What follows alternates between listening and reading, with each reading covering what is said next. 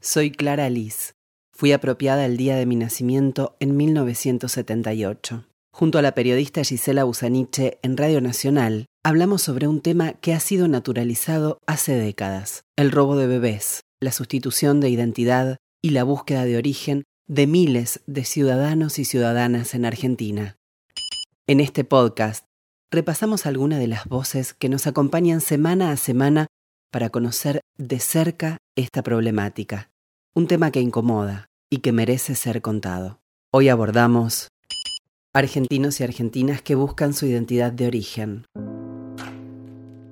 Fui apropiada. Fui vendida. Fui comprado, apropiado, vendido. Nací supuestamente el 7 de octubre. Tengo 54 años y no sé mi fecha exacta de cumpleaños. En teoría me encontraron en el hospital Madariaga, pero no tengo certeza. En 1962 me entregó una monja en la puerta del hospital Eva Perón de San Y Martín. busco a mi familia biológica. Quiero saber mi identidad de origen. En mi caso se pagó el valor de un auto cero kilómetros cuando nací. pero no sé si me pueden haber sacado de algún hospital de los alrededores o haber traído de alguna otra provincia. Muchos de nuestros datos en nuestras partidas de nacimiento son ficción. Necesito conocer mi historia. mi historia. Nadie puede vivir con la identidad sustituida. Estos buscadores que no sabemos, incluyéndome por supuesto, este, que no sabemos nuestra identidad, que no, que no tenemos ningún lazo filiatorio y no sabemos qué, qué sucedió el día que nacimos, se siente muy pesado en algunos casos y otros lo, lo, lo van retransformando. Jimena, apropiada el 23 de enero de 1980. Pero lo cierto es que yo soy hija de mis padres, mis padres apropiadores y de crianza, los dos, porque son lo mismo, y, y no dejo de serlo. Pero en última instancia tampoco lo soy. Entonces, eh, ahí la verdad que se hace un, un matete, se complica todo y es muy difícil de convivir con esas dos realidades. muy difícil. Néstor, apropiado el 18 de diciembre de 1972. Para un buscador o para una persona con esta problemática, eh, tan necesario es poder cerrar ese círculo.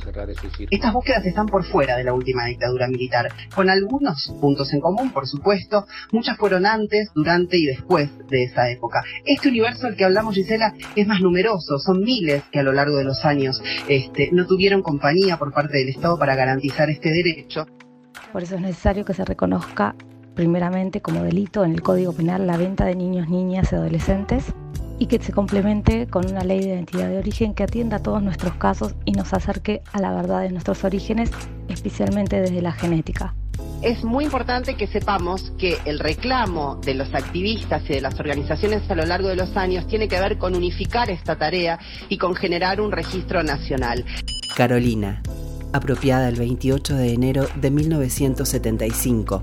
Apenas me enteré, sentí una gran libertad, una gran libertad, una profunda libertad, como si me hubieran desatado las cadenas y hubiera estado, algo, una parte de mí hubiera estado atrapada en un hueco profundo.